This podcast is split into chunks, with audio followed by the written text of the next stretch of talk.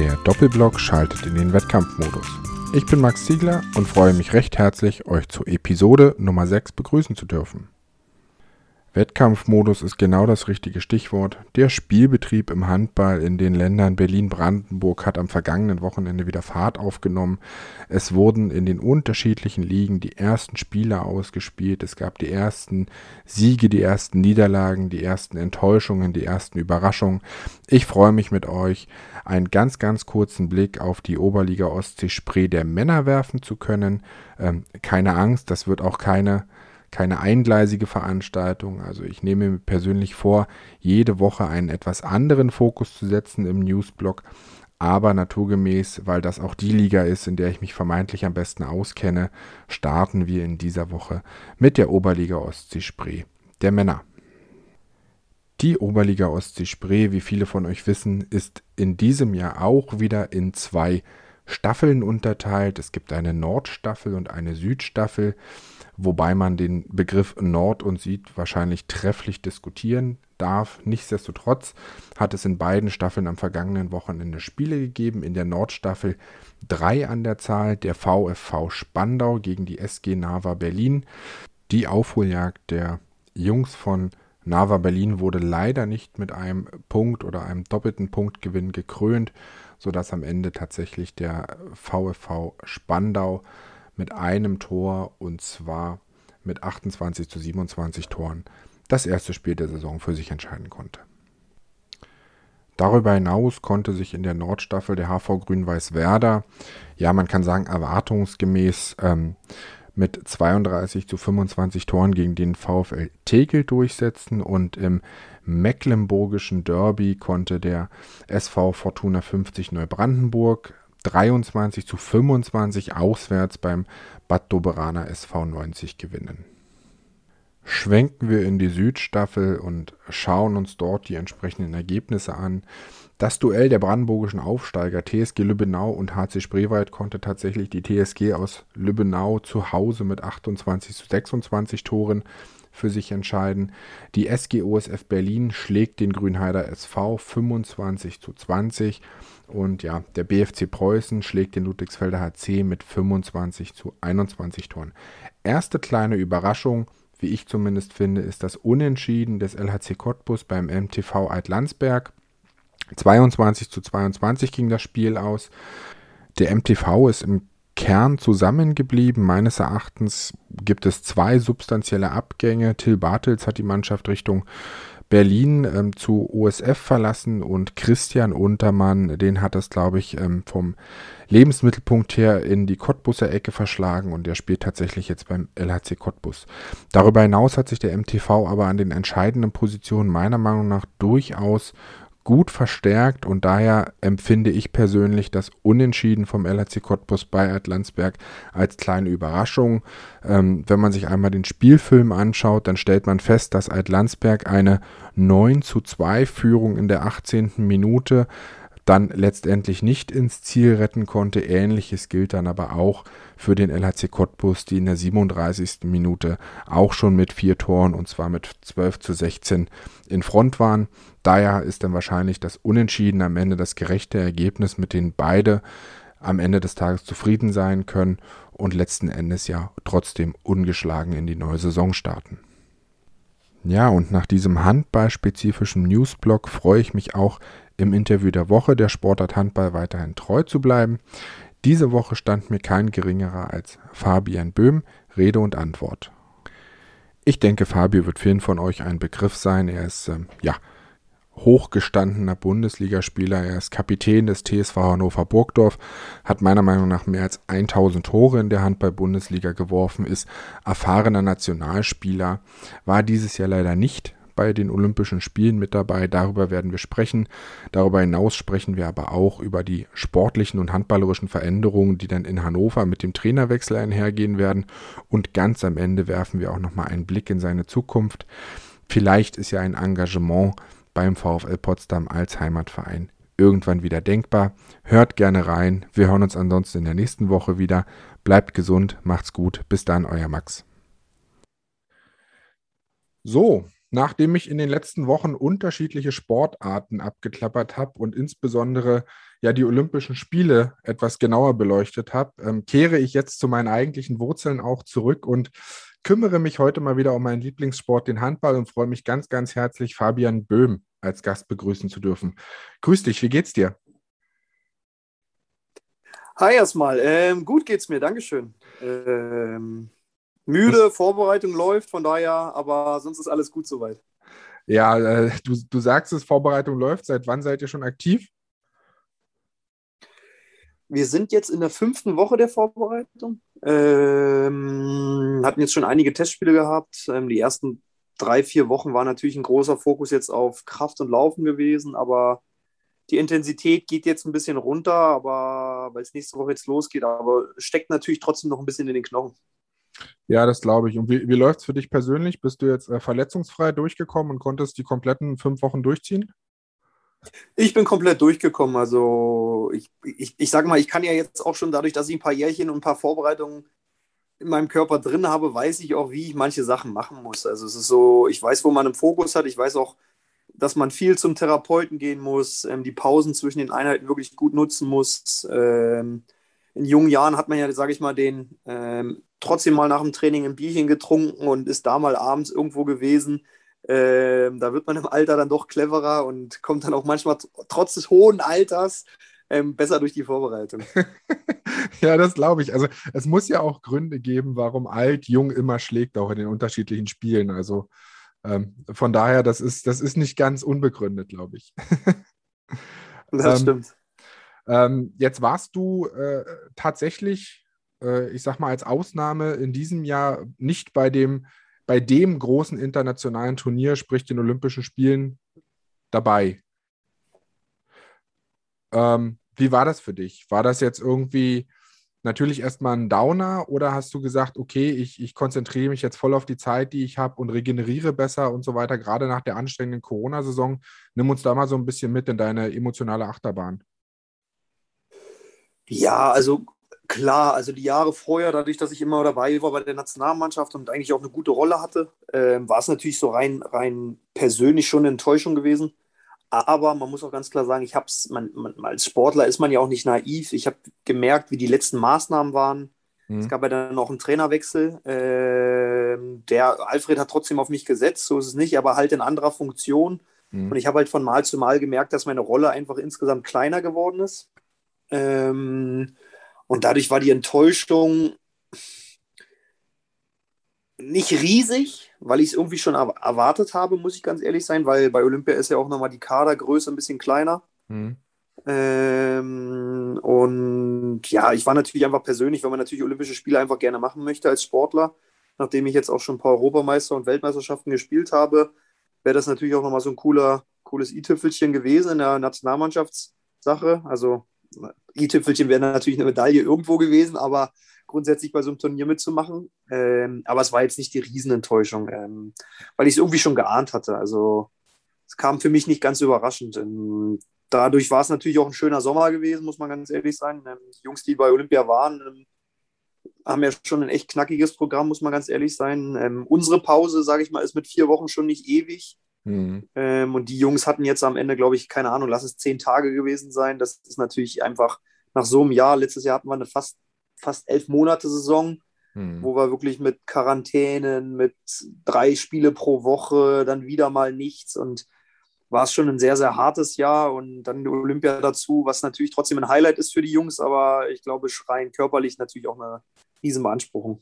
Ja, absolut. Und ich glaube, was, was vielleicht manchmal so ein bisschen vergessen wird, neben dieser ganzen körperlichen Belastung, die natürlich nach so einer Corona-Saison, wie du es sagst, jetzt da auch einfach sich, sich äh, bemerkbar macht, ist ja letzten Endes auch so ein bisschen diese, diese organisatorische Last, die ja auf jedem Einzelnen, mit jeder einzelnen Familie auch lastet.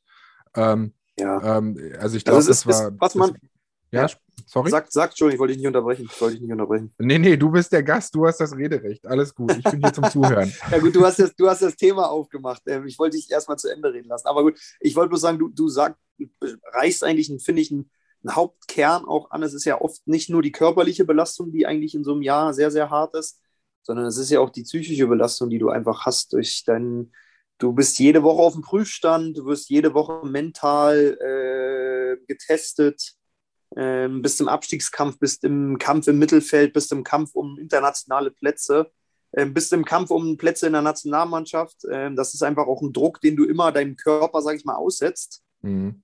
der, ähm, der eigentlich viel, viel, viel, viel größer, finde ich sogar noch ist. Also ich hatte die letzten Jahre das Glück, dass ich eigentlich relativ wenig verletzt war hm. Dadurch habe ich im Sommer aber trotzdem gemerkt, dass ich einfach vom Kopf her teilweise im Sommer, wenn du so eine Saison vorbei hast, da willst du dann einfach wirklich auch drei, vier Wochen den Ball nicht sehen. Also es ist nicht so, dass dann Jungs dann immer, ach Mensch, und dann habe ich im Urlaub mal ein bisschen noch mit Freunden. Nee, also da bist du einfach, da bist du froh, wenn du einfach auch mal einfach weg bist von dem, weil du es einfach jeden Tag hast, jeden Tag Videovorbereitung, jeden Tag äh, den Input hast mit dem Handball. Mhm. Auch wenn es das ist, was ich gerne mache und was mir Spaß macht, ist das auch eine riesen, riesen Belastung, die man hat. Ja, absolut. Also das, das, das kann ich tatsächlich ähm, aus der Ferne ähm, sehr gut nachvollziehen. Also das kann ich mir sehr gut vorstellen. Hast du denn dennoch ähm, das Olympische Handballturnier verfolgt? Ich habe es verfolgt. Ich habe natürlich nicht die Möglichkeit, weil wir in der Vorbereitung auch waren, jedes Spiel komplett zu sehen. Ähm, habe trotzdem einige Spiele gesehen. Mhm. Ähm, ist natürlich schade für die deutsche Mannschaft, dass es, dass es, sage ich mal, so ausgegangen ist, aber ich glaube, grundsätzlich war es ein sehr, sehr, sehr, sehr hohes Niveau bei den Olympischen Spielen. Ähm, dadurch war es ja sehr komprimiert war von den Mannschaften her. Waren mhm. wirklich, finde ich, die Top-Nationen da gewesen, muss man mhm. ja sagen. Also, und ähm, Frankreich ist aus meiner Sicht auch absolut verdienter Olympiasieger geworden. Die haben wirklich mit stabilsten gespielt bei dem ganzen Turnier. Die Dänen haben ihr absolutes Top-Niveau halt in den Top-Spielen nicht geschafft, was sie halt die letzten Jahre immer geschafft haben. Von daher war aber die Finalpaarung auf jeden Fall die, die würdige für die Olympischen Spiele, aber es gab den richtigen Gewinner. Ja, ja, und jetzt hast du vorhin schon gesagt, dass du dir natürlich für deine Nationalmannschaftskarriere auch gerne mal eine Medaille gewünscht hättest. Ähm, und das schließt jetzt sozusagen mit ein, dass die letzten internationalen Turniere für die deutschen Handballer medaillenlos ausgegangen sind. Mhm. Ähm, was glaubst du, woran liegt das? Ist es letzten Endes ähm, Spielpech oder kann man das auch, auch an, an bestimmten qualitativen Faktoren irgendwo festmachen? Boah, es ist irgendwie ist es ja bei solchen Sachen immer irgendwie ein bisschen was von allem, ja. Also muss man ja ganz ehrlich sein. Also es ist ja nicht so, dass Deutschland oder wir, sage ich mal, ich zähle mich mal jetzt noch dazu, ähm, wir wurden ja nicht aus der Halle geschossen. Wir haben ja kaum Spiele verloren, wo du sagst, wow, sind wir untergegangen. Ähm, es waren ja immer Spiele, die sehr, sehr knapp waren, die dann häufig aber mit einem Tor verloren wurden. Und ich sage immer, bei einer, bei einer gewissen Häufigkeit von Sachen kann man nicht mehr vom Pech reden. Ähm, mhm. Dann, dann, dann fehlen einfach irgendwelche Sachen. Dann fehlt es an, an Vorbereitungszeit, dann fehlt es an, an, an Qualität, dann fehlt es an Erfahrung, keine Ahnung. Es ist, es ist, das, das sind ja einzelne Faktoren, die dann immer schwer runterzubrechen sind, finde ich. Aber es, ich, ich habe die letzten Jahre, weil ich finde, wir hatten ein sehr, sehr ähm, harmonisches Team. Mhm. Ähm, aber es gab nie den, ähm, finde ich, so diesen ähm, verbalen und sportlichen Leader. Verstehst du, wie ich das meine? Also so, so, ich sag mal, ich finde es immer ein extrem gutes Beispiel sind eigentlich für mich da auch immer die Spanier, muss man ganz ehrlich sagen. Ähm, Raúl Eterios ist wahrscheinlich jetzt die letzten vier, fünf Jahre vom 1-1 her, vom allen gar nicht mehr der, einer der Top 20 Spieler wahrscheinlich. Mhm. Aber es ist ein Spieler, der eine Mannschaft mitnimmt. Der, der führt eine Mannschaft an, der geht voran, der hat Ideen, der gibt der Mannschaft was mit, der bleibt cool in schlechten Phasen. Ja. Ähm, und ist gar nicht, ich, ich würde ihn gar nicht als sportlichen X-Faktor beschreiben, weißt du, weil er, weil er nicht mehr, weil er auch ein gewisses Alter erreicht hat.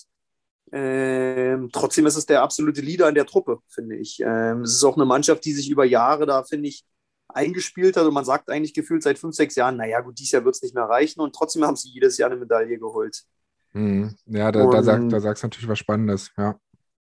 Also, und das, und das ist so eine Sache, finde ich, ähm, wir haben, wir haben viele Charaktere, die da eigentlich für, also wir haben viele sehr, sehr gute Spieler, finde ich, weil es wird in Deutschland immer davon geredet, dass wir keinen Weltstar haben. Ich finde, Deutschland hatte, war nie eine Nation, die einen absoluten Weltstar hatte, der, der alles alleine entschieden hat. Ja, es gab so Jahre, wo natürlich keine Ahnung, Daniel Stephan oder Pascal Hens oder auch Markus Bauer mal über ein Jahr dominiert haben. Aber sie haben ja auch eine Mannschaft nicht über Jahre getragen, sage ich mal, so wie, wie es andere Nationen vielleicht mit Sander Sargos, Mikkel Hansen oder auch Nikola Karabatic über viele, viele Jahre hatte.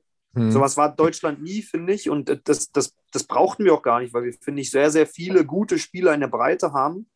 Ähm, ist aber die letzten Jahre halt, ähm, ich finde, keiner so, kein, keiner sich herauskristallisiert hat, um diese absolute Position zu übernehmen, auch Verantwortung zu übernehmen. Und ich rede nicht immer davon, Verantwortung heißt bei mir nicht immer Tore werfen. Mhm. Verantwortung heißt für mich nicht, ähm, er muss alles entscheiden, aber es heißt einfach auch mal auf den Tisch zu hauen, auf so weiter, ähm, Ruhe auszustrahlen, Energie auszustrahlen. Und das sind so, ich glaube, Faktoren, die manche Top-Nationen uns in der Hinsicht dann auch voraus haben. Ja, das ist natürlich tatsächlich sehr spannend. Also du hast jetzt die Spanier ähm, angesprochen mit Entre Rios. Ich glaube, ähnliches kann man jetzt zumindest fürs olympische Turnier auch ähm, äh, über Karabatic auf französischer Seite sagen. Ja, ist jetzt ja. ähm, offensiv definitiv nicht mehr der ausschlaggebendste Faktor im Spiel der Franzosen. Also da gibt es durchaus andere, die aktuell schon noch mehr Qualität haben. Aber letzten Endes war es für die Franzosen immens wichtig, dass der dabei war. Ja, genau. Und, und einfach schon, einfach schon, äh, wie man, man sagte mal so schön, schon viele Schlachten geschlagen hat und einfach auch weiß, wie es läuft auf dem hohen Niveau. Ja. Genau. Ähm, ja, tatsächlich. Was mir, was mir auch noch aufgefallen ist, was mir jetzt bei Olympia extrem aufgefallen ist ähm, und was ich auch so ein bisschen als Tendenz der letzten Jahre feststelle, ist, ähm, dass die Schiedsrichter immer rigoroser werden, wenn es darum geht, ähm, Aktionen, die das sogenannte Stoßen in der Luft, sage ich jetzt mal, anbelangen, ähm, direkt mhm. mit einer roten Karte zu bestrafen oder Aktionen ja. grundsätzlich, die relativ auf den Fernsehbildern relativ hart aussehen mögen, direkt mit einer roten Karte zu bestrafen. Also ähm, wir denken an die rote Karte von Patrick Wienzek im Champions League Final vor. Wir denken an deine rote Karte im Halbfinale ähm, vom, vom Pokalfinal vor und so weiter. Nimmst du diese Tendenz auch wahr, dass, dass vermeintlich der Angriff immer, immer mehr geschützt wird? Absolut. Also es ist natürlich auch total schwer äh, für uns Spieler, weil ähm, auf der einen Seite ist es natürlich eine Maßnahme, die uns ja schützen soll, mhm. ähm, die uns ja sozusagen vor Verletzungen etc. Ähm, bewahren soll. Aber es ist natürlich teilweise echt schwer, diese Situation zu handeln, weil es gibt so viele du kennst es selber auch, Situationen, wo du, ja, derjenige guckt nicht zum Tor, hat er die Passtendenz, du berührst ihn noch und er fällt um, weil er nicht diese Spannung für, für eine Wurfaktion hatte. Und dann ist es natürlich, so, sieht vieles häufig schnell unkontrolliert aus, obwohl es vielleicht gar nicht so schlimm ist. Und das ist auch vom Verteidigen her äh, echt unangenehm teilweise, wenn man selber dann auch auf der einen Seite war Handball immer der Sport, der, ich sag mal, hart, aber fair war. Mhm. Äh, es wurde klar, wurde auch mal, gibt es einen Gesichtstreffer und gibt es auch Situationen, wo es unfair war, wenn man mal einen, keine Ahnung, einen im Bauch geboxt hat in, am Kreis und keine Ahnung was. Das, das, das war so. Da sind aber wahrscheinlich die wenigsten Sachen passiert. Aber es ging, sie haben halt immer angefangen.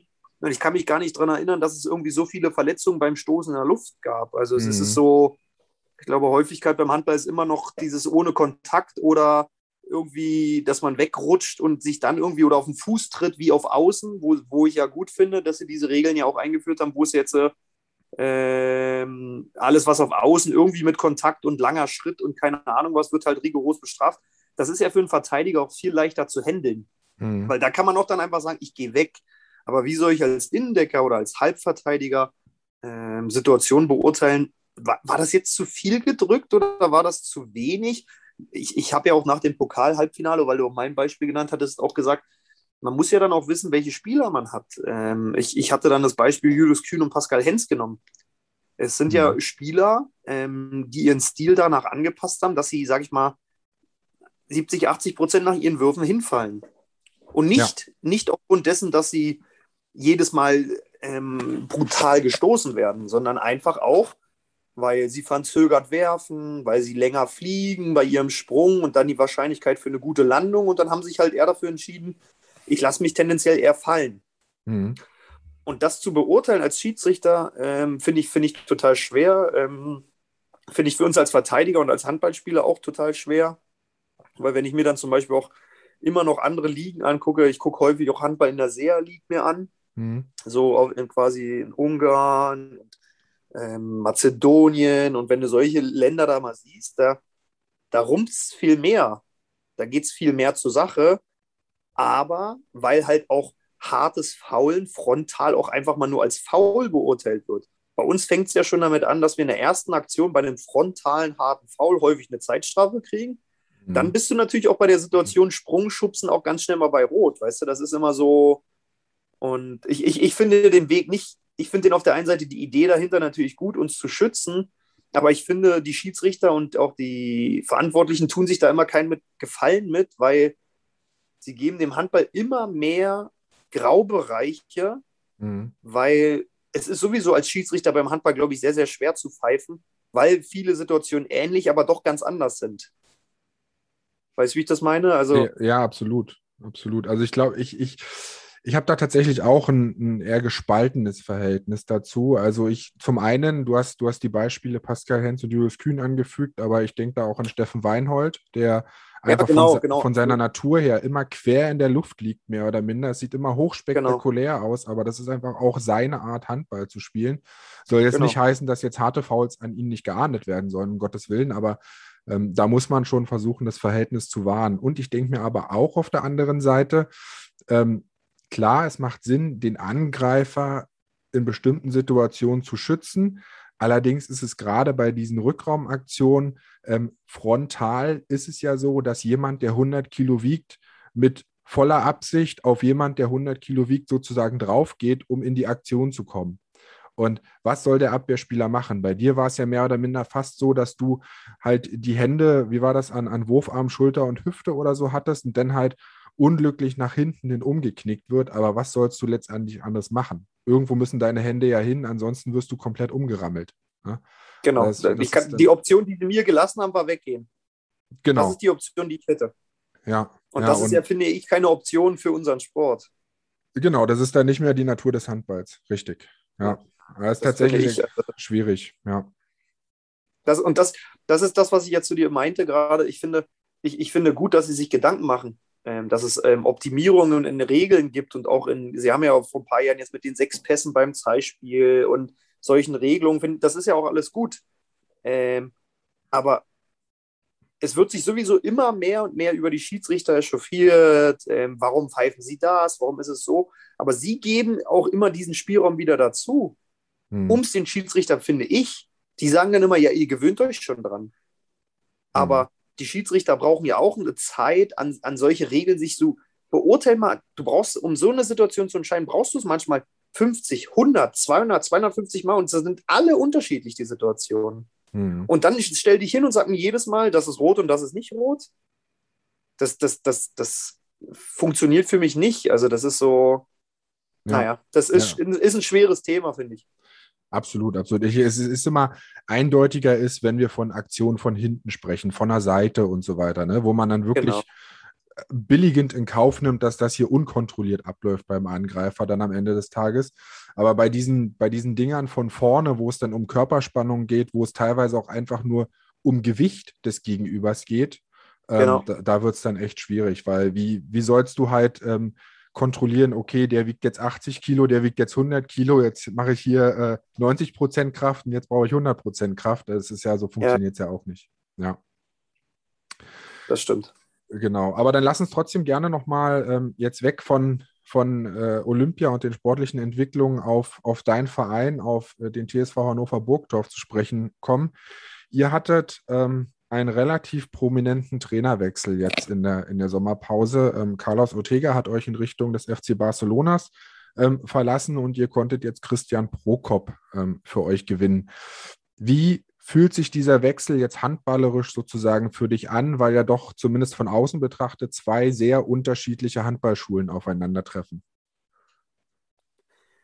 Ja, also gut, das, mein, mein Vorteil ist natürlich der, dass ich Christian schon ein bisschen kannte. Ähm, ich habe ja vorher schon mit ihm zusammengearbeitet bei der Nationalmannschaft und auch beim Tusem Essen, mhm. wo ich vorher gespielt habe.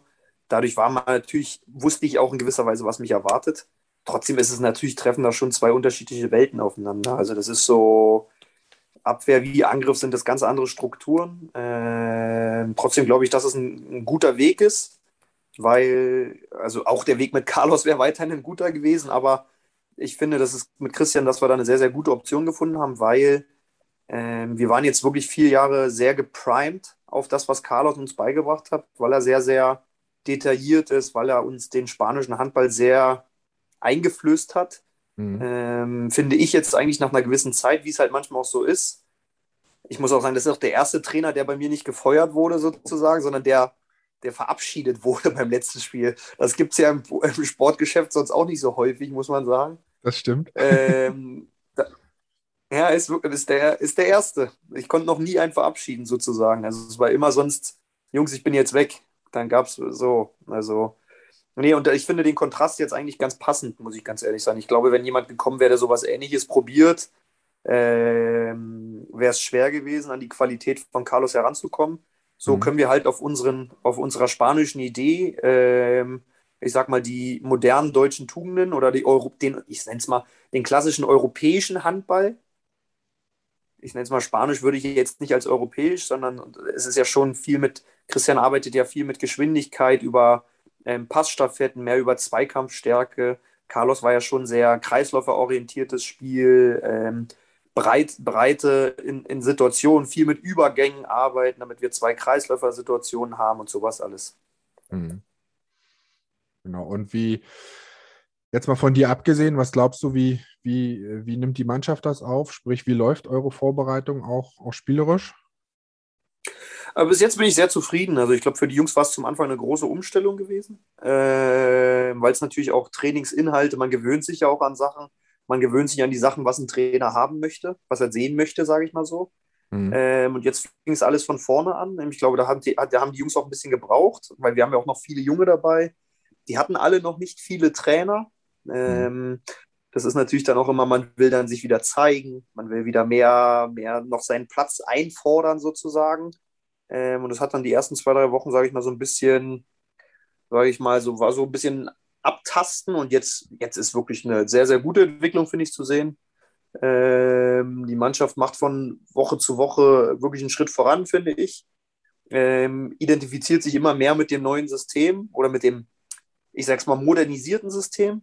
Ähm, weil wir haben jetzt nicht alles aufgegeben, was wir hatten die Jahre, aber wir haben viele Sachen optimiert oder versucht zu optimieren. Und ja, ich glaube, es ist trotzdem noch ein Prozess, in dem wir uns befinden weil die vier Jahre, die wir mit Carlos und Ika jetzt hatten, ähm, sie haben uns ja auch einmal auf 180 Grad umgekrempelt, muss man auch ganz ehrlich sein. Also sind hierher gekommen. Ich glaube, ich habe, ich hab, und ich war 8 und 27 damals und war ja auch kein Jungspund mehr, ähm, habe das Handballspielen auch gefühlt nochmal neu gelernt bei denen, muss man auch ganz ehrlich sein. Also, weil sie haben schon nochmal alles umgedreht, hatten ganz klare Ideen und jetzt kommt sowas nochmal. Ähm, das braucht, glaube ich, einfach eine gewisse Zeit und trotzdem sind wir, glaube ich, sehr zufrieden mit dem, wie es bis jetzt läuft.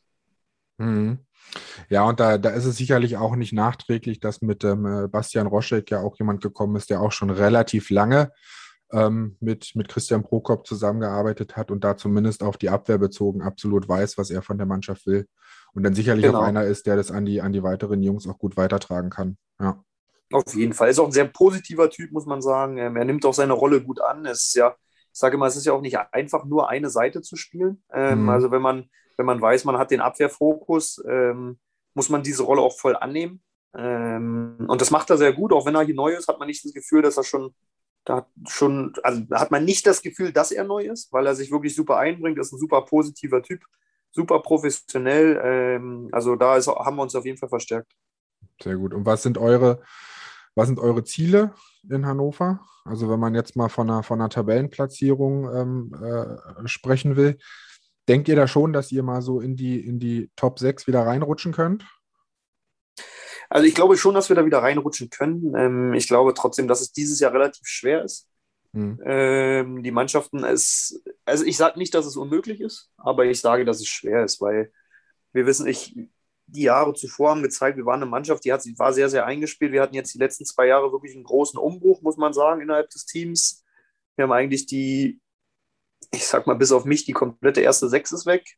Mhm. Ähm, neue Torhüter, neue Rückraummitte, neue Rückraumrechte, alles hat sich verändert. Und wir haben viele gute, wie ich finde, wir haben eine sehr, sehr gute Mischung in unserem Team. Also wir haben fast auf jeder Position eigentlich einen, sage ich mal, gestandenen plus einen Jungen, der wirklich dicht dran ist und auch wirklich schon spielen kann. Ähm, und ich glaube, dass wir brauchen noch so ein Jahr oder zwei, um wirklich wieder zu sagen, wir können wieder ganz auch die internationalen Plätze angreifen. Wenn wir aber in die Saison reinstarten und man hat wieder mal auf einmal ein paar Überraschungssiege, man spielt sich in einem Flow, na gut, dann von oben spielt sich runter immer leichter als von unten nach oben. Also deswegen ist immer schwer zu sagen. Ich glaube, es ist schwer. Ähm, ich glaube, ein Ziel wäre wär wirklich toll, wäre ein einstelliger Platz. Ähm, das wäre wirklich, glaube ich, bei der Liga. Man muss ja auch sehen, wie die anderen Mannschaften sich alle verstärken. Ähm, es ist ja auch wirklich, manche Mannschaften hat ja gefühlt Corona gar nicht gestört. Die haben ja weiter verpflichtet, verpflichtet. Hm. Ähm, und ich glaube, wenn wir das schaffen würden, wäre es wirklich ein großer Erfolg. Ja, ja, du, du sagst es. Also ich glaube schon, dass das gerade auch so, ich glaube, die Füchse in den nächsten Jahren einiges vorhaben mit den Verpflichtungen, die sie jetzt dann halt für die, für die dann nächste Saison ähm, getätigt haben. Äh, Magdeburg hat sich, glaube ich, auch äh, nicht schlecht verstärkt, muss man ganz ehrlich sagen. Und ja, da, ja, da muss man dann echt, echt gucken, wie, wie es für euch ausgehen kann. Ich habe mir so ein bisschen euren Kader mal angeguckt im Vorfeld unseres Gesprächs und habe auch schon in der letzten Saison einfach gerne Spiele von euch geschaut, weil ihr, wie du es auch schon gesagt hast, einige junge Leute in euren Reihen habt, äh, mit beispielsweise einem, einem äh, Vincent Büchner, mit einem Martin Hanne und so weiter, die wirklich schon gutes bis sehr gutes Bundesliga-Niveau tatsächlich spielen können, aber noch unfassbar jung sind. Ähm, da jetzt so meine Frage, mir ist jetzt, es sei denn, du korrigierst mich da gerne, nicht bekannt, dass jetzt äh, Hannover in den letzten Jahren irgendwie mal groß um die äh, deutsche Meisterschaft in der A-Jugend oder so mitgespielt hat. Dennoch kommen da solche Jungs hervor. Ähm, was glaubst du, woran liegt das? Schafft ihr es besser, die Jungs zu integrieren oder ist der Gesamtfokus auf dem Verein da irgendwie ähm, besser den Leuten auch wirklich Spielzeit zu geben. Hast du da irgendeine Erklärung dafür? Also ich, ich kann es jetzt nur die Jahre, also die vier Jahre, wo ich es wirklich intensiv verfolgt habe, waren jetzt auch die Zeit, wo Ica Romero sich sehr, sehr um die Jungen gekümmert hat, muss man ganz ehrlich sagen. Martin Hanne, Vincent Büchner, Veit Mevers, das sind alles drei Jungs, die er eigentlich mit hochgebracht hat. Ähm, ich glaube, er hat einen ganz, ganz anderen Fokus gehabt. Ähm, es ist ja immer so eine Sache, so ein deutscher Meistertitel in der B- und A-Jugend ist was Tolles. Ich hab, ich, da habe ich auch fünf. Es ist schön. Ich habe mhm. auch mit Jungs gespielt, die haben aber nie dritte Liga geschafft. Mhm. Verstehst du, wie ich das meine? Also, das ist immer so, es hängt immer davon ab, was man, worauf legt man den Fokus? Und ich hatte bei Ika halt immer das Gefühl, er hat sich halt auf zwei, drei Jungs pro Jahrgang rausgepickt und mit denen gearbeitet. Mhm. Weil es ist einfach schwer, ohne das Böse zu meinen, ähm, 14 Spieler und zu hoffen, einer schafft's du musst irgendwann auch im jungen Alter schon Entscheidungen treffen, wo du sagst, dem könnte ich es zutrauen und dem nicht. Ja. Das heißt nicht, dass mit den anderen nichts gemacht wird. Mit dem wird genauso trainiert, aber es ist einfach so, dass, dass, dass es, wir sind ja auch eine Erfolgsgesellschaft, muss man ganz ehrlich sagen. Und der, die Besseren setzen sich in dem Falle dann meistens auch durch. Das heißt nicht, dass die, die den Fokus früher nicht hatten, nicht auch trotzdem gut werden können. Und ich glaube, Ika hatte halt sehr, sehr großen Fokus auf Martin und Veit zum Beispiel, hat sehr, sehr viel mit ihnen gearbeitet, sehr, sehr viel individuell auch Einzeltraining gemacht. Ähm, es gab halt auch einen großen Vorteil, dass die A-Jugend einfach genau das gleiche gespielt hat wie die erste Mannschaft. Mhm. Dadurch war der Übergang quasi ähm, allein auch ins Training schon viel, viel leichter für sie. Mhm. Das heißt, sie kamen ins Training, wussten den Namen der Kombination, wussten, wie sie zu verteidigen haben. Ob es dann im ersten Moment gut oder schlecht gemacht haben, hat ja keine Rolle gespielt. Aber Fehler zu machen ist nicht das Schlimme, sondern das System zu lernen, System zu verstehen. Das sind so, sie hatten in allen Sachen schon Wiederholungen gehabt im Kopf. Und ich glaube, im Handball ist es einfach so, ähm, um Sachen zu verstehen, brauchst du Wiederholungen. Ähm, du brauchst, wenn du Sachen entscheiden willst, wenn du Sachen lernen willst, reicht es nicht, wenn du es mal besprochen hast. Ähm, du musst es im Jugendalter, du musst es im Senioren, in der Bundesliga einfach hunderte Mal gemacht haben, um es einfach dann irgendwann auch richtig gut zu machen. Ja, ja, verstehe ich absolut. Jetzt, jetzt hattest du, ähm, jetzt, jetzt lass uns gerne auch mal ein Stück weit in deine Historie abtauchen. Du hattest schon deine Titel in der, in der B- und A-Jugend sozusagen angesprochen. Die hast du denn aber alle mit dem SC Magdeburg geholt, oder? Genau, alle mit dem SC Magdeburg, ja.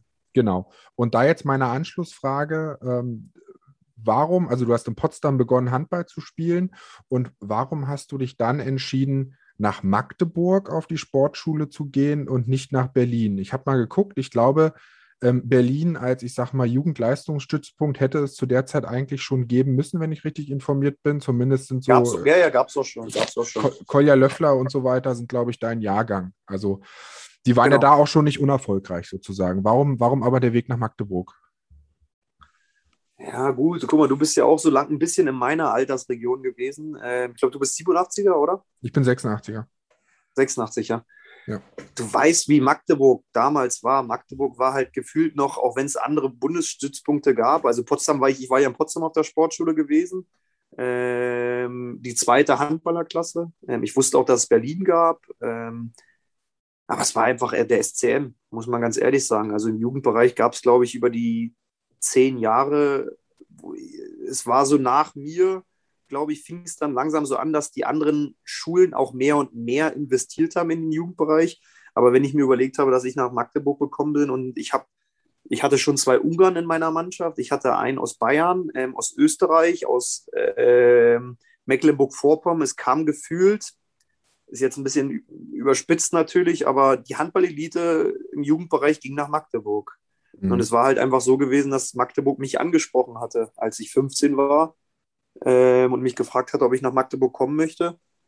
Und ähm, ja, ich in Potsdam damals einfach so das Gefühl hatte, man hat ja als Junger kam ich nach Potsdam und dann war die dritte Liga und ich habe so gedacht, oh, cool, mal dritte Liga spielen, das wäre schon ein Traum und wenn du das mal schaffst und ähm, und dann bin ich, habe ich häufig dann also in der unteren Klasse schon bei den Älteren mitgespielt, habe auch, da hat es, ich habe schon gemerkt, dass es ganz gut so funktioniert und dass ich auch, glaube ich, ein Potenzial hatte. Wie groß das Potenzial dann am Ende ist, das weiß man meistens immer erst später, klar, aber ich hatte auf jeden Fall Lust zu trainieren und auch besser zu werden. Und meine Brüder, muss man auch ganz ehrlich sagen, waren dann eigentlich auch da so federführend. Die haben dann einfach gesagt, das konnte ich damals noch nicht einordnen, du bist ein guter Spieler, mach das. Mhm. Ähm, die haben mich quasi auch zu dieser Entscheidung gedrängt, ist das falsche Wort, aber ermutigt. Ähm, und dann habe ich das gemacht und es hat sich auch für mich super gelohnt, muss man ganz ehrlich sagen. Also in Magdeburg war es für mich, von, ich hatte super Trainer dort. Ähm, ich habe früh die Möglichkeit bekommen. Ich glaube, ich habe mit 17 angefangen, damals schon in der ersten Mannschaft zu trainieren, in der ersten Liga. Ähm, es war für mich, ich weiß nicht, ob ich in Potsdam Jugend- oder Junioren-Nationalspieler geworden wäre. Das, mhm. das ist natürlich immer alles ähm, schwer zu sagen und schwer zu beantworten, weil Potsdam finde ich, ich hatte auch mit Alexander Hasen einen sehr, sehr guten Jugendtrainer. Ähm, oder jetzt mal um Detlef und Frank nicht außen vor zu lassen, aber Alex war ja da schon noch ähm, handballerisch schon noch weiter, sage ich mal, als die beiden es dann sozusagen sind oder waren sozusagen. Mhm. Ähm, und trotzdem war es ein sehr, sehr guter Schritt für mich, nach Magdeburg zu gehen. Und wer war, wer war dein Ica Romero? Also wer hat quasi festgestellt, okay, der Junge kann was und äh, den müssen wir etwas weiß, näher weiß, betrachten? Ich weiß nicht, ob du den noch kennst. Das war damals unter Alfred Gieslersson. Ähm, er war auch der Co-Trainer der ersten Mannschaft gewesen. Der hieß Gita Liku. Okay, ja, ja. Sag, sagt ähm, mir tatsächlich war, nichts, ja. Ähm, das ist, der war der B-Jugend, A-Jugendtrainer, zweite Mannschaftstrainer und Co-Trainer erste. Mhm. Ähm, hat das immer in der Kombination zusammen mit Harry Jans gemacht. Harry Jans sagt dir wahrscheinlich eher ja, was. Ja, ja. ja. Ähm, das war ein alter rumänischer, der ist Welthandballer auch geworden. War rumänischer Rückraummitte, hat sich Schulter kaputt gemacht, war dann Kreisläufer, ist nach Deutschland gekommen, hat hier noch gespielt und ist dann in Magdeburg geblieben. Ähm, absolute osteuropäische Schule, hat von Anfang an aber, ich sag's mal so, auf seine Art auf mich gesetzt. Ähm, ich glaube, das erste halbe Jahr habe ich zu meinem Vater jedes Tag gesagt, ich will nach Hause, ich kann nicht mehr, weil, keine Ahnung, er hat mich nur fertig gemacht, hat mich nur angeschrien, hat mich, du bist schlecht und du musst mehr trainieren und musst nur das. Und, und irgendwann sind dann so, wenn die Älteren dann zu dir ankommen und sagen, Alter, warum bist du denn sauber? Merkst du es nicht? Merkst du es nicht? Der, der will was von dir. Der, der, der will was aus dir rausholen, sozusagen. Aber gut, das als 15-Jähriger dann damals zu verstehen, ist erstmal weg von zu Hause, es hat dann halt ein bisschen länger gebraucht, sagen wir es mal so. Ja, die, die alte osteuropäische Liebe, die kann hart sein. ja, genau, so, so hat sich auch angeführt. Also wenn du dann wirklich jedes Mal zum Training kommst und oder er hat sich, er hat mich dann auch, er hat gesagt, du kommst heute eine Stunde früher. Und in Magdeburg gab es so eine, heutzutage gibt es ja diese Air Buddies und in Magdeburg gab es damals so eine, ich würde es fast sagen, so selbstgebaute Holzpuppe ja. wo man links und rechts die Arme bewegen konnte. Ähm, ja. Und dann habe ich halt mit ihm eine Stunde vor dem Training dagestanden und habe Schlagwürfe, Sprungwürfe, Hüftwürfe, Schlagwurf über den Kopf und keine Ahnung was geübt. Ja. Ähm, ich hatte es im ersten Moment halt immer als Bestrafung empfunden, weil ich gedacht habe, ich mache es halt schlecht. Und irgendwann später habe ich es dann auch erst verstanden, dass es wirklich so war, dass er halt ähm, in mir etwas gesehen hat und gerne mit mir arbeiten wollte. Ja, und das schließt genau an das an, was du gesagt hast. Ne? Qualität kommt dann auch über Wiederholung. Und das ist ja, dann, auf jeden Fall. Auf jeden ja. Fall. Das, auch, das merke ich auch heute immer noch. Also wenn ich zum Beispiel auch eine Sache merke, ähm, man, man, man spezialisiert sich ja immer mehr und mehr auf irgendwelche Aktionen. Man, jeder hat ja seine stärkeren Aktionen und versucht ja dann einzelne Elemente vielleicht noch zu optimieren oder auch was Neues dazu zu machen. Und einen neuen Wurf oder eine neue Bewegung im Spiel zu machen, das braucht manchmal vorher schon 100, 200 Aktionen damit im Training, bevor du es dann mal im Spiel einfach so machst.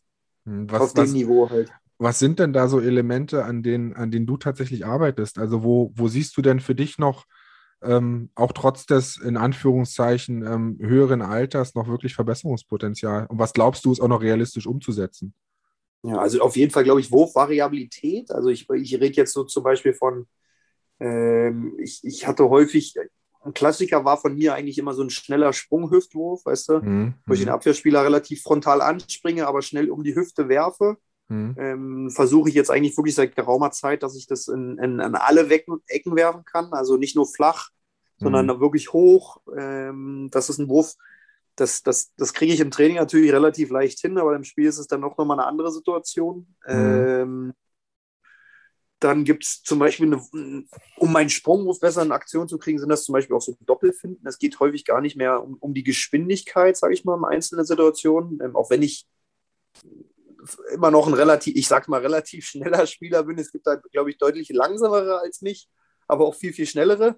Mhm. Ähm, ist es so, dass ich einfach mir Situationen suche, wo ich meinen Wurf besser bringen kann. Ähm, dass ich, dass ich, wie ich Gegner anläufe, wie ich, ich gucke mir häufig Situationen einfach an, wie bereite ich meine Stärken sozusagen vor, weil ich kann nicht einfach nur sagen, so, jetzt mache ich mir einen Schlagwurf mal über den Kopf, weil er wieder tief ist, sondern wie kriege ich ihn dann dazu, dass er mal die Arme runter macht? Ja. Täusche ich es mal unten an? Also das ist so, das sind so einzelne Sachen, wo ich wirklich auch versuche, in Vorbewegungen einfach meine Sachen zu optimieren.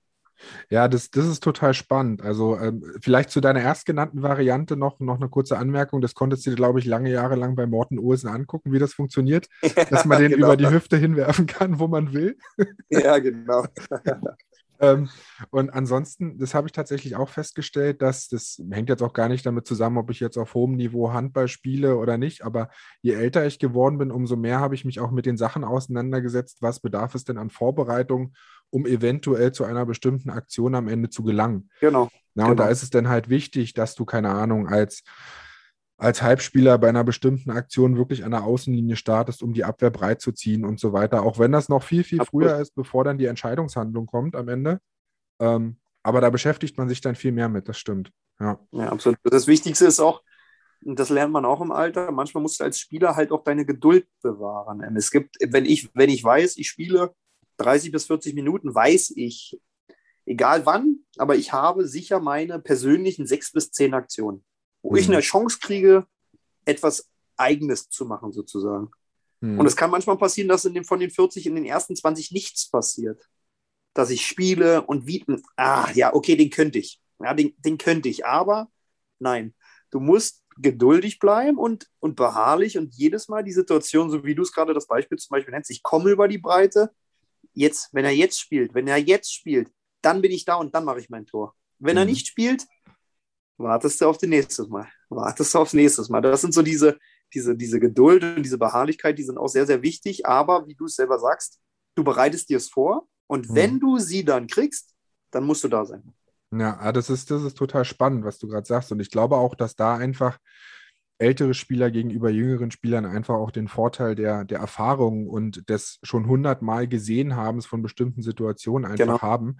Und äh, wo du es gerade erzählt hast, muss ich sofort wieder an Olympia denken und an, an Juri Knorr, der halt unfassbar begabt ist, aber einfach jedes Mal gefühlt zumindest äh, für mich als Zuschauer nach seiner Einwechslung sofort in die Aktion wollte. Ähm, Immer. Und äh, da, da da weiß man nicht, ob das ist. Sie kann sicherlich ein belebendes Element sein, um zu sagen, du gehst jetzt raus. Vielleicht ist auch die Ansage, du gehst jetzt raus, 1-1, zwei Minuten Strafe, fertig. Ähm, aber da hätte ich ihm manchmal auch ein bisschen mehr Ruhe einfach gewünscht und bin aber auf, auch zuversichtlich, dass er das erlangen wird im Laufe seiner Karriere. Also der, der Junge, der wird seinen das, Weg schon machen. Das, das, das, auf jeden Fall. Also das, aber das ist immer das, was man, ähm, man darf es nicht unterschätzen, weil die Jungs sind heute alle handballerisch schon sehr, sehr gut. Das muss man mhm. sagen. Also ich kann nur sagen, die sind körperlich und handballerisch viel, viel weiter, als ich es in dem Alter war. Aber aufgrund dessen, dass ich das vielleicht nicht hatte, musste ich mir häufiger viel mehr bewusst machen, wie ich zur Situation komme, wie ich schon was mache. Die Jungs sind in der Liga ähm, oft schon so gut, dass sie einfach sich mal einen Ball nehmen und einen reinmachen. Mhm. Verstehst du, wie ich das meine? Absolut, ähm, ja. ja. Und, und er muss auch um seine, um seine Position wissen. Er muss auch egal. Und ich sage immer, das ist immer leicht zu sagen. Ein Domagoj Duvniak hat das mit 19 nicht gemacht. Mhm. Max. Ja. Und Nikola Karabatic hat es mit 20 nicht gemacht. Und, und ich sage jetzt, ohne, ohne jetzt Juri als Beispiel jetzt äh, runterzubuttern und, und auch nicht mit dem zu vergleichen, aber er ist ja unser Jahrhundert-Deutschland-Spieler ähm, und hat jetzt beim Absteig beim 15. in Minden gespielt und konnte machen, was er wollte. Und ich habe auch gehört, Minden war nicht enttäuscht, dass sie losgeworden sind. Ja, jetzt, jetzt verstehst, hat man. Verstehst du, was ich meinen würde? Das ist immer so eine, ich, ich finde, es ist auch immer eine Wahrnehmung, wie man medial in irgendeine Position gebracht wird, sozusagen. Definitiv, definitiv. Ich glaube, jetzt tut es ihm auch ganz gut. Und wenn wir jetzt einfach bei, bei Juri bleiben, um das auch positiv abzuschließen, einfach mal auch ein Jahr äh, hinter einem Andi Schmid sich das Ganze einmal anzugucken. Weil ich finde, ganz ehrlich, der hat das Zeug zu einem Weltstar, kann ich dir ganz ehrlich sagen, von seinem Potenzial her, was er handballisch kann, was er vom Sachverstand hat, wie er Handball sieht, wie er Handball versteht, ist es ein absoluter Spitzenspieler. Mhm. Aber er ist noch kein Spitzenspieler. Genau, da kann man nur so die Daumen drücken, dass er. Genau, absolut. Dass er einfach für sich den richtigen Weg findet und am Ende auch auf natürlich die richtigen Begleiter auf diesem Weg einfach hat. Das ist ja auch nicht immer, nicht immer unwichtig. Genau, genau, ja. da hast du recht. Wann hast du denn für dich gemerkt, ähm, dass du so über dieses Level, okay, ich gehe auf die Sportschule, mir macht es Spaß, ich werde hier intensiv gefördert und so weiter, dass du wirklich über dieses Level hinauskommst und dass du sagst, boah, ich kann das ja echt irgendwie zu meinem Beruf machen und letztendlich professionell betreiben. Gab es da irgendwie so einen so Moment, wo du das gemerkt hast? Ich könnte es jetzt gar nicht an irgendeinem so Moment festmachen. Also ich glaube, ich würde so sagen, es fing vielleicht so an, als ich dann im, mit 16, 17 das erste Mal, wenn man so das erste Mal in die Jugendnationalmannschaft kommt oder irgendwie sowas, dann denkt man ja schon, sag ich mal, in dem jungen Alter, ey Mensch, du bist schon ein guter Spieler. Verstehst du, wie ich das meine? Also es ist gar nicht mhm. so, dass man das so als Moment bezeichnet, dass ich jetzt so sage, oh, jetzt bist du einer. Mhm. Aber da denkst du so, ja, du bist nicht nur gut, sondern du bist vielleicht besser als manche andere.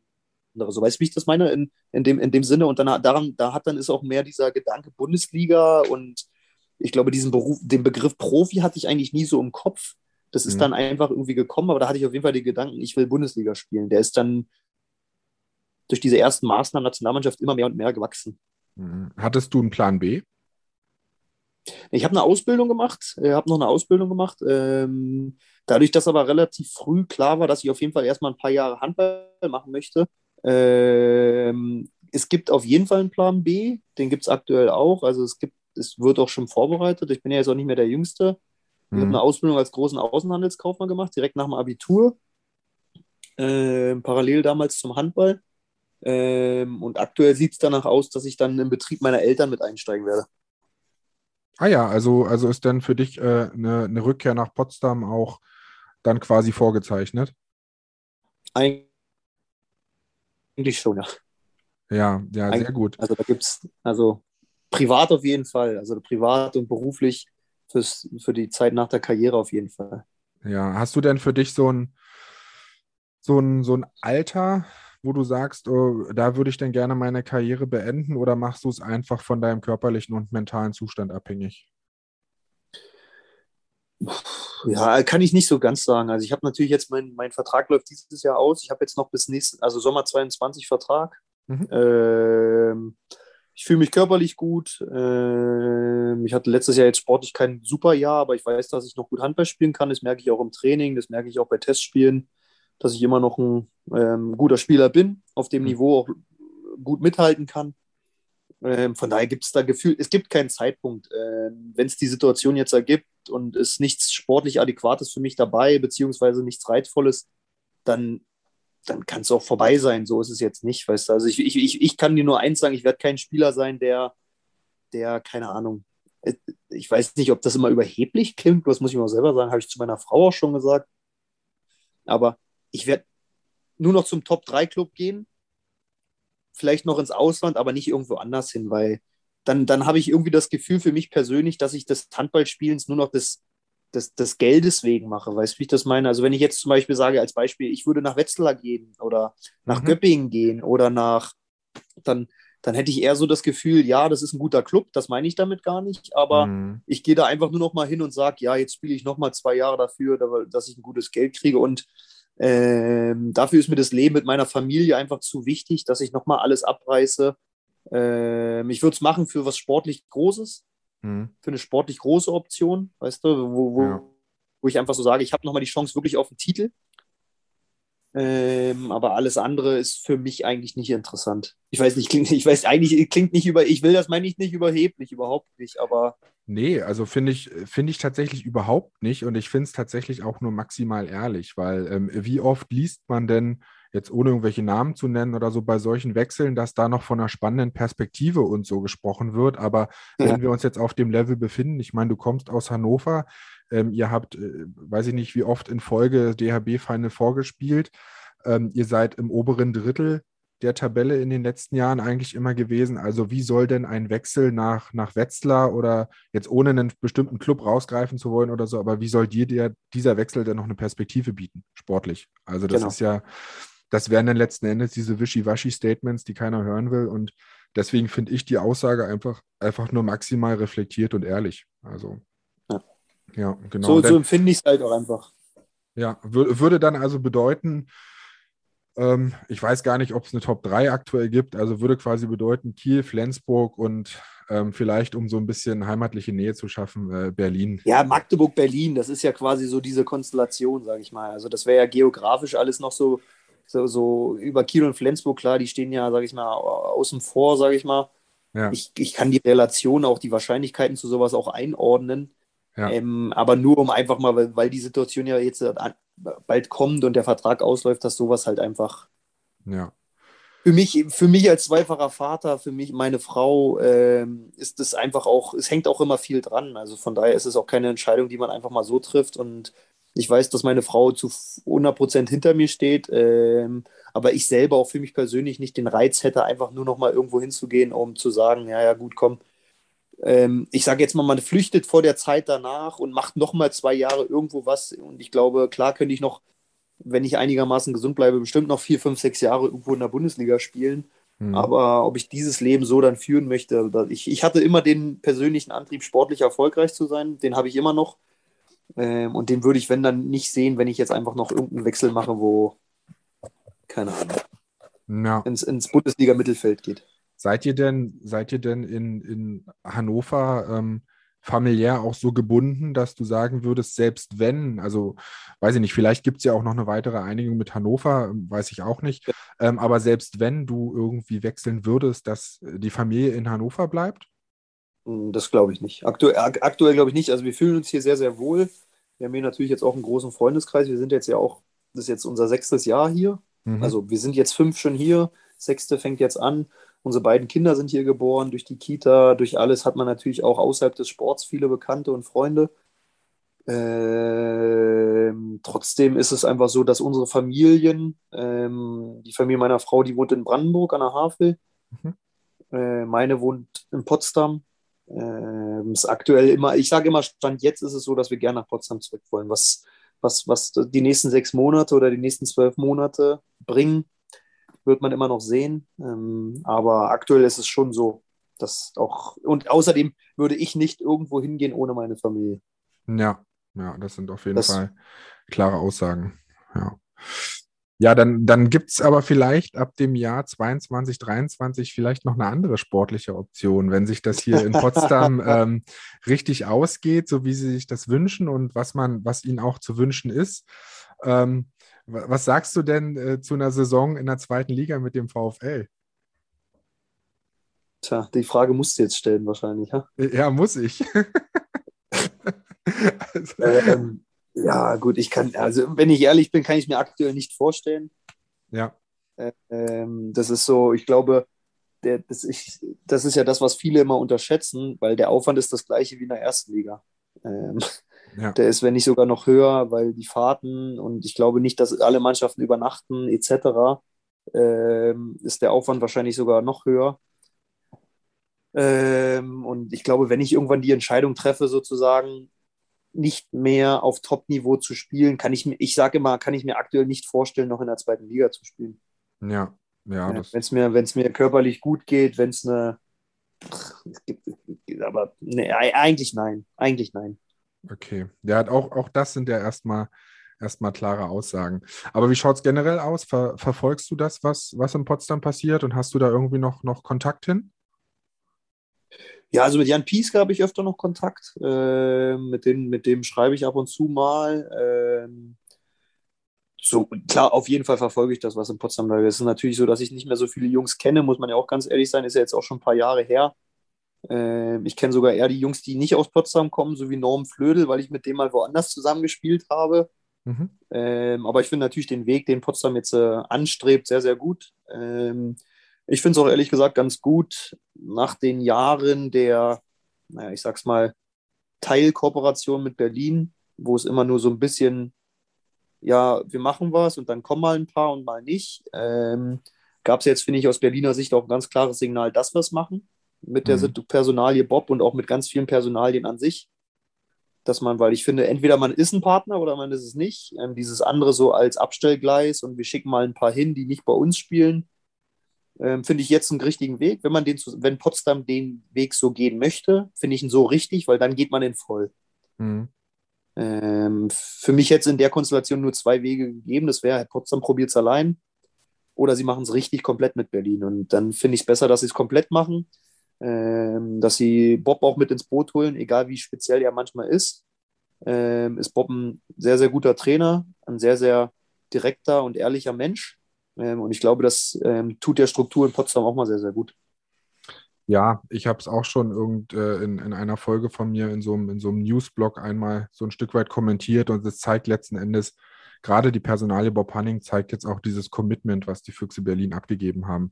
Also er wurde ja genau. auf der, auf der ähm, Pressekonferenz, als das ganze Konstrukt präsentiert wurde, wurde er gefragt, ob er dann quasi auch wirklich ähm, äh, mit bei den Spielen dabei ist. Und ich glaube, das hat schon eine ganz andere Signalwirkung, wenn dann irgendwie ein, ein äh, Bob Hanning mit nach äh, Flensborg fährt und so weiter und sich da wirklich für den VfL auf die Bank setzt. Ähm, das zeigt schon, wie die Füchse letzten Endes auch hinter dieser Sache stehen und wie man mit aller Macht jetzt diesen Aufstieg auch einfach schaffen will. Ja. Genau. Und das ist, das ist das, glaube ich, was halt, man hat es ja jetzt irgendwie ein paar Jahre lang immer so, ja, wir holen mal ein paar und naja, der spielt bei uns nicht, wollt ihr den haben? Und mhm. jetzt habe ich schon das Gefühl, dass die besten Jugendlichen, die besten aus der zweiten, ähm, die wirklich helfen, mit nach Potsdam gekommen sind in der Konstellation mit Bob, weil er natürlich, er sieht ja seinen persönlichen Benefit da drin. Das ist ja auch völlig in Ordnung. Ähm, aber er macht es dann auch voll und das finde ich gut. Ja, genau. Ich glaube, wenn man sich alleine so einen Tim Freihöfer anguckt, der jetzt hier äh, in Potsdam auf links außen spielt, ähm, der hätte auch durchaus andere Optionen gehabt, jetzt gerade nach der letzten Saison vielleicht sogar irgendwo in der ersten Liga als Backup unterzukommen oder sonst was. Er hat, wirklich, hat ja wirklich auch einiges an Spielzeit bekommen. Und da dann zu sagen, komm, ähm, wir überzeugen ihn A davon, nach Potsdam zu gehen und äh, B aus Füchse sich zu sagen, wir machen das, wir geben quasi dieses sportliche Asset ab, das, das bedeutet schon was. Ja, muss man ganz klar sagen. Finde ich auch. Genau. Fabi, ich bin, ich bin erstmal durch mit meinen Fragen und super glücklich, dass du dir die Zeit genommen hast. Ähm, und möcht, möchte dich tatsächlich auch gar nicht ähm, zwischen, zwischen Mittagsschlaf und Vorbereitung und so weiter noch weiter ähm, einspannen. Ich bedanke mich vielmals dafür, dass du die Zeit genommen hast. Wünsche dir alles, alles Gute für, für jetzt die kommende Saison erstmal, dann für deine nächsten beruflichen und privaten Entscheidungen und bleib auf jeden Fall mit deiner Familie gesund und verletzungsfrei. Danke, danke, hat super viel Spaß gemacht und ich kann es gleich nur zurückgeben. Mach's gut, danke dir. Mach's gut, ciao.